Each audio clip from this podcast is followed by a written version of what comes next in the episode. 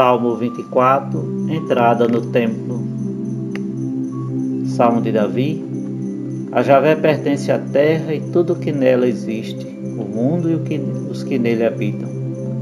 Pois foi ele que a estabeleceu sobre os mares e firmou-a sobre os rios. Quem vai subir ao monte de Javé? Quem pode permanecer em seu santuário? Quem tem mãos inocentes e coração puro quem não corre atrás da vaidade e não jura falsamente.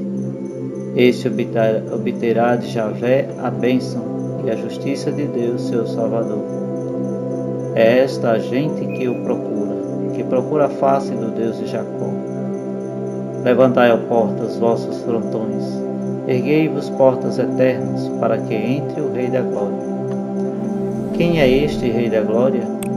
É Javé, forte e poderoso, Javé, poderoso no combate.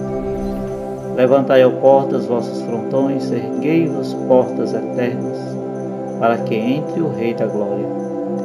Quem é este Rei da Glória?